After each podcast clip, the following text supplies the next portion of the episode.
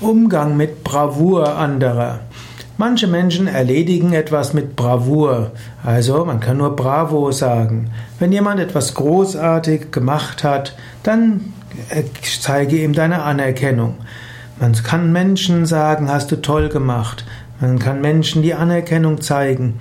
Man kann dadurch, dass man anderen Menschen Anerkennung zollt, selbst auch voller Enthusiasmus werden.